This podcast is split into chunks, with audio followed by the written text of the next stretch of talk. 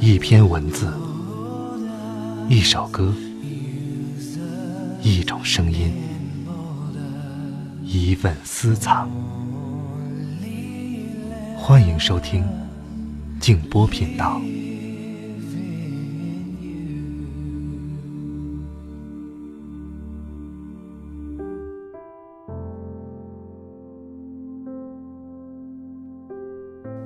渴望能见你一面，但请你记得，我不会开口要求见你。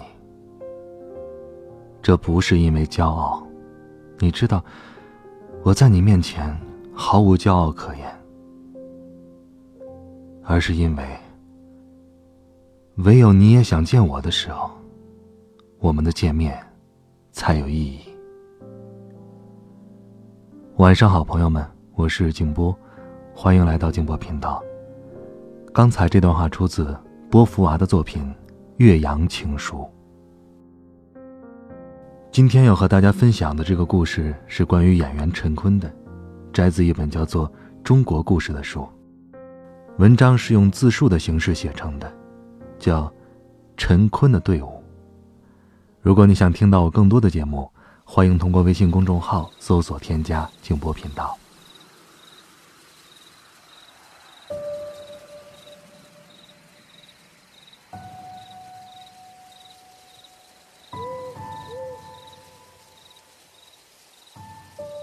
我希望躺到手术台上，胸被打开，让别人看。我的好，我的坏，我的异类，我的虚荣，我的自私，你们都可以拿去看。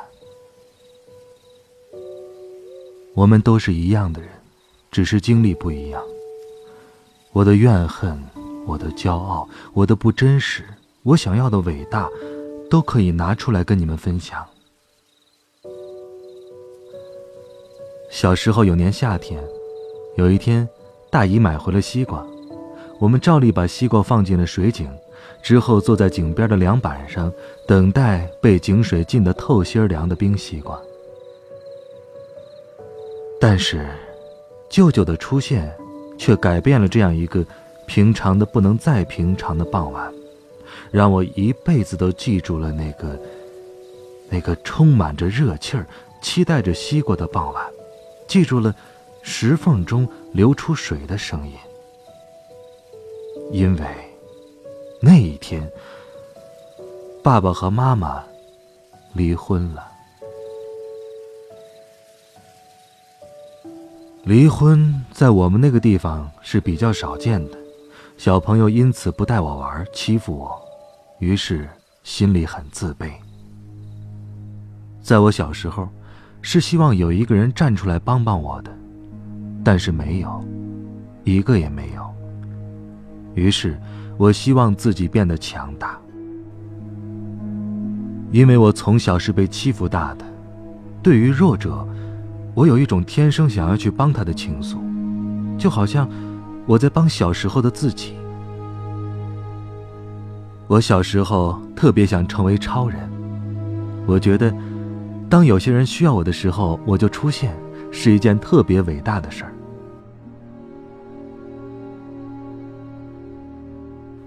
小姨的男朋友去找了一辆旧车，三万六千块，那个钱全部是我们的钱，我妈、我继父借钱凑到的。结果买的是辆破车，买过来就开始修。我们本来的梦想是借了钱开始挣钱。结果老修老修，从那之后，我们家就一落千丈。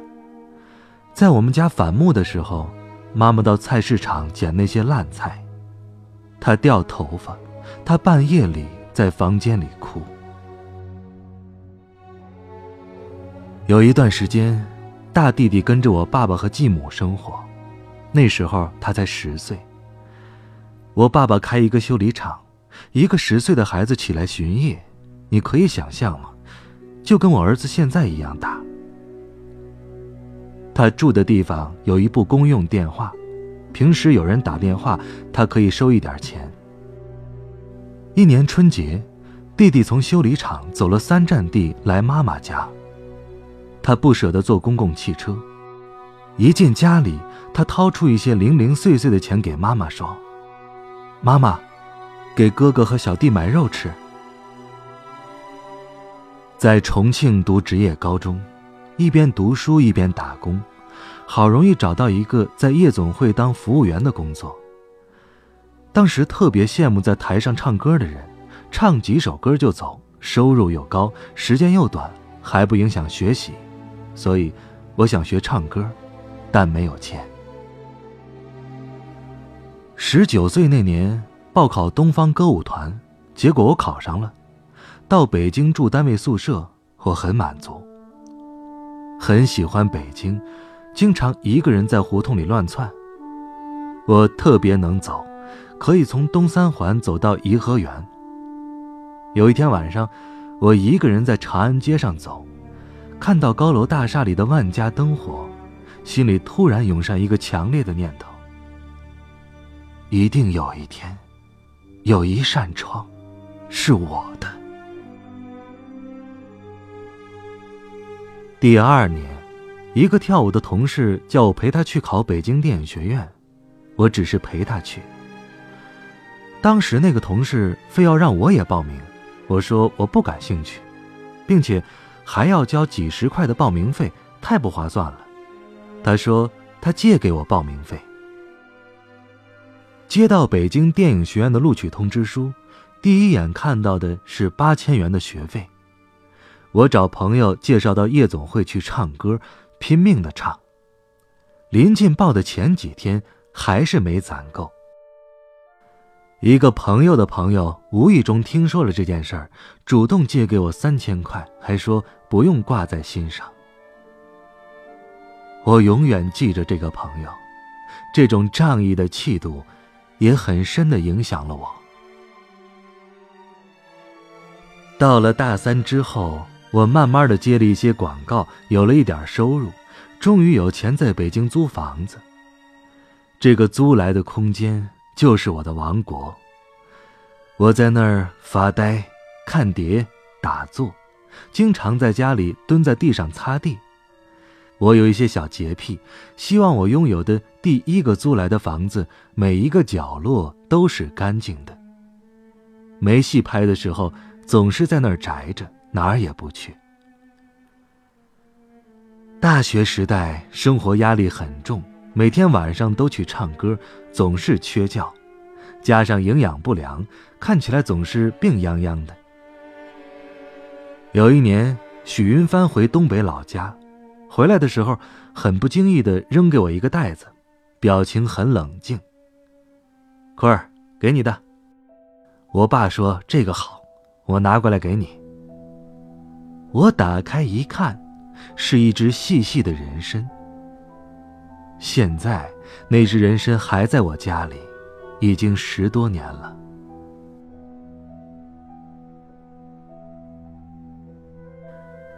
我把欧洲回来省下的五千块钱塞给了大弟弟，你要存一部分，万一妈妈的生活费用完了，这个钱是可以应急的。另外，你现在交朋友了。也给自己买点衣服。很多年之后，我才知道，弟弟一直存着那笔钱，一分都不舍得花。这就是我的弟弟。我那时候很拧巴，明明负担很重，却不愿意告诉同学，还故意装出一副很高傲的样子，实际上，心里非常脆弱、自卑。有个牛肉拌饭，八块钱一份我很爱吃，就是蹭。我蹭饭的方式还蛮骄傲的，并不是讨饭吃的感觉，总是跟同学说：“你请我吃哦，我下次请你。”但我的下一次，老是遥遥无期。后两年好点了，我记得特别清楚，早上起来，叫上几个要好的朋友。他们都不知道为什么，我说：“我请你们吃牛肉拌饭。”我们班史光辉有一次请我们几个同学去吃铜锅涮肉，那是我第一次吃涮肉，这么好吃啊！但是我觉得总吃人家的不好意思，明明觉得涮肉好吃，却不怎么动筷子，忙着跟人家说话。史光辉三杯酒下肚，啪的一下把筷子一拍，说：“陈坤，你必须把这盘肉给我全吃了啊！”你要是敢想其他的，我饶不了你。我大学的时候很少早退，特别记得的一次早退，是因为赵宝刚导演拍《永不瞑目》的时候来我们学校选角了。我想，这么好的事儿怎么会轮到我呢？所以先走了。像雾像雨又像风，是赵宝刚导演找我演的。当时所有人都觉得我演不了陈子坤，但是宝刚导演相信我，所以，哥们儿的命还是挺好的，总是在路上遇到贵人。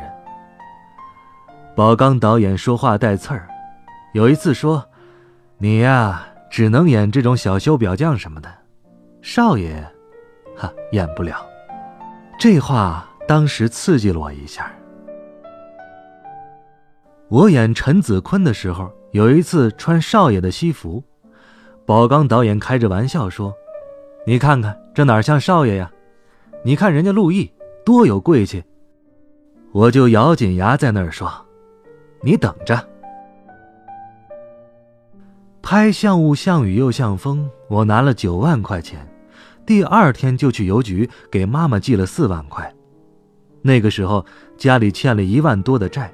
剩下的五万多块，有两万交了出国的押金，留了一万块给自己作为后续的生活费。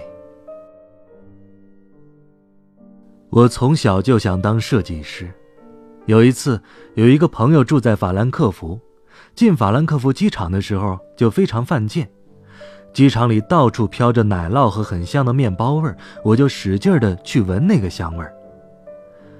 我在那边非常的节约。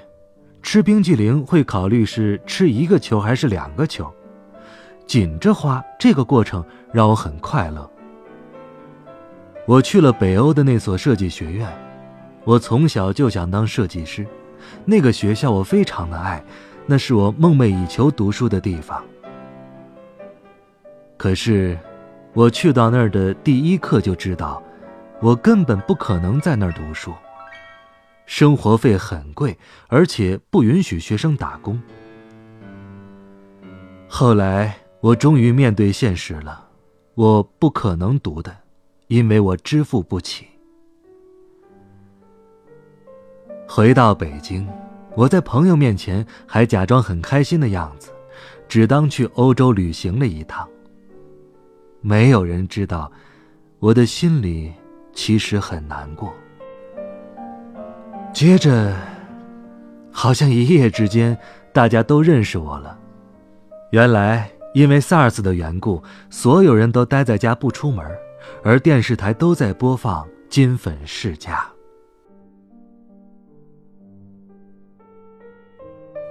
于是，我给母亲买了一套大的公寓，给自己也买了一套公寓，弟弟结婚，再买了一套房子。这样一个物质实现带给我的冲击无比巨大，我有点眩晕，同时也隐隐的焦虑，常常在想，要接哪部戏能让我更红，能赚更多的钱。欲望占据了思想，但那时我并没有意识到。我十几岁的时候是有计划的，以后要分期付款买个房子，努力工作去还钱。要去旅行，去吃好吃的，吃涮羊肉。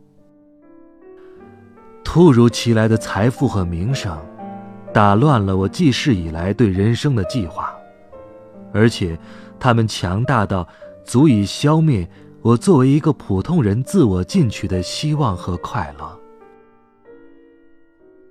塞翁失马，焉知非福？我害怕好事儿，一到好事儿我就紧张。我的职业是突如其来的暴发户。从二零零三年到二零零六年，我的内心一直惶恐不定，每次离开家的时候就特别恐慌。我觉得现在拥有的一切都不属于自己。有一天，我开车在路上，突然间觉得特别害怕。那天回到家里，第一件事就是把我所有的银行卡全部交给我的家人，把卡的密码告诉他们。怕自己有一天会突然死掉。二零零七年，我开始寻找一个方法，让自己放松和平静下来的方法。也许有的人会欺骗自己，告诉自己说：“我很厉害，这一切原本属于我。”但我做不到，我不能假扮我比别人强，所以这些东西都是我的。二零零八年某一天，我豁然开朗，心里生出一个强大的信念：我的生命中不光有我的家人需要照顾，还有更多需要帮助的人，帮助他们的生活远离痛苦，帮助他们的心态远离灰暗，这才是我未来真正要去努力的方向。拿到了名和利。你多做好事不就行了吗？做对得起自己心灵的事儿。男人好看，年轻的时候是敲门砖，在演艺圈和生活中都是这样。人都天生会选择和好看的人在一起。我现在应该保持更美貌的一个形象。要真的让我自己发胖的特别厉害，我还有点舍不得。虽然在戴着有色眼镜和世俗的判断里头，男演员长得漂亮就没有演技。要不要为了证明在这个职业里面是实力派，比偶像派高，我就把自己弄得很丑很胖？这个问题曾困扰过我几年。我刚成名不久，有一次参加一个国际电影节。在后台遇到一个很有地位的女演员，我上去很有礼貌的握手说：“你好，我是陈坤，很高兴认识你。”那个女演员缓缓的转身，轻描淡写的瞟了我一眼，冷冷的哼了一下。我笑了笑，没有说话，面不改色的往前走，其实心里已经翻了好几遍了。我有一个不太好的毛病，叫记恨。那件事儿，我记恨了很多年，那种刻骨铭心的憎恨和愤怒一直憋在我心里，它化成一种动力，催促我不断的强大。几年之后，我突然发现理解了那个女演员，也许在她的心里，我是一个靠脸蛋成名的空架子。到今天为止，假如一个没有实力但人气很旺的明星，在我面前嘚瑟，我依然很不给面子。如果对方发愤图强，也未尝不是一件好事儿。我很喜欢挖掘人身上的闪光点，李宇春的身上就有。拍《龙门飞甲》，他一来就拍沙漠的戏，很苦很冷。这孩子一句话不说，认认真真的拍。那一刻我就知道，这还真不是一个不珍惜机会的人。有一天我们拍大场面，雨春晕倒了，起来的时候也很酷的说：“我没事儿。”在明星的光环之下，我想最大的考验就是荣辱。明星。就像天上的星星，正因为够不着，所以每个人都好奇，每个人都想摘。他们怎么也不相信，其实我就是一颗石头。有一天，我在外面谈事情，一个不认识的人走过来想和我拍照，我客气的说：“现在不方便。”那个人一转身嘟囔了一句。哼，不就是个戏子吗？牛什么牛啊！我站起来冲他喊：“你说什么？”但那个人没有回头。有很长一段时间，我是跟“戏子”这两个字儿过不去的。为了对抗这个有侮辱性的称谓，我拼命的看书学习。后来，我尝试着去思考，我反应为什么会那么激烈呢？是不是因为自己不够强大？当我强大的时候，我就能够承受任何人对我的侮辱谩骂。同时，我也看清了，对方骂你，正是他内心自卑的表现。当他不能战胜你的时候，就用赤裸裸的、刻意强加在你身上的东西来挫伤你。我用了十年时间和演戏这件事儿和解。拍《画皮》之后的八个月，我把自己关在家里，认真的思考和反省。我忽然发现，我从来就没有热爱过表演。同时，我脑子里再次跳出这句话：命运既然把我带到了这条轨道上，我应该去接受的。从我出道以来，我一直在演主角，从未体会过配角的状态。我要去尝试，去研究。让子弹飞里的角色是我自己争取到的。有一天，我问姜文：“我这样的偶像演员，你敢用吗？”这话把姜文吓了一跳，这么小的角色，你来嘛？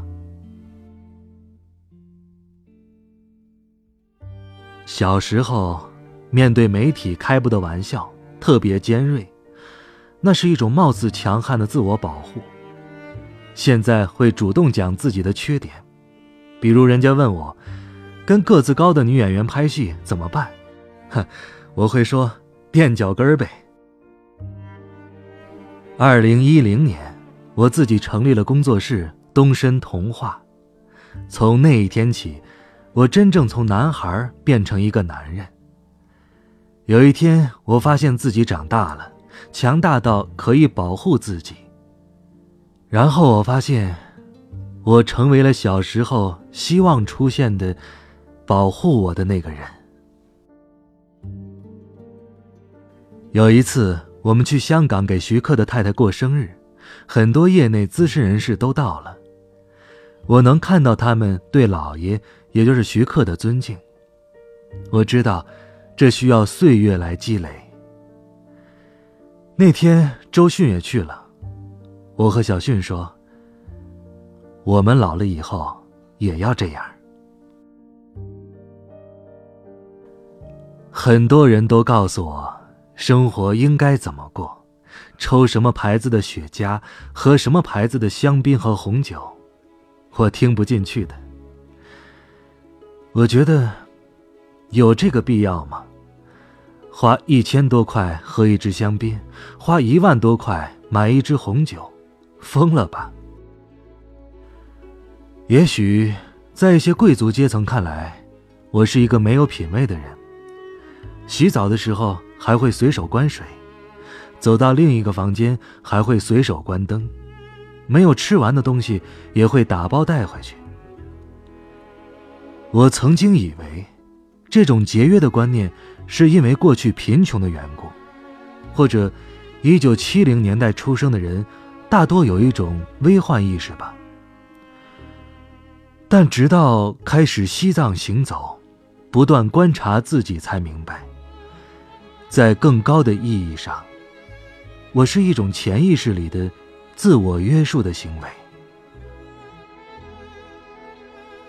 走到今天，我才真正认清了明星的本质，也认清了名利的虚妄。既然我现在拥有这个光环，不如用它去成就一些好的事情。行走的力量，去年第一年做。花了十个月。这次我又一年没拍戏，全部时间在做。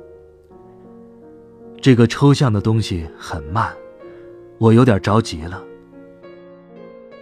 这次行走的过程里，我在思索，行走这个方式是不是适合这个时代？或者当下社会。我在想，是不是应该拍戏多赚一点钱，让我更有名一点？有可能我上杂志了，更有影响力的时候，再来推广行走的力量。但是最后我发现，可以两手，因为我是一个贪婪的人。我很好胜，但不是说我要拿第一名，而是我要认可我自己。我不服的不是输。是明明我能做到，但我没有坚持做到。以前三里屯有一个老董，酒馆里的一个台湾人，会算紫微斗数。那时候我还很小，二兮兮的跑过去算，结果他算了一个星期，送给我四个字儿：破屋重筑。破烂的屋重新建筑。你想想这四个字儿，太像我了。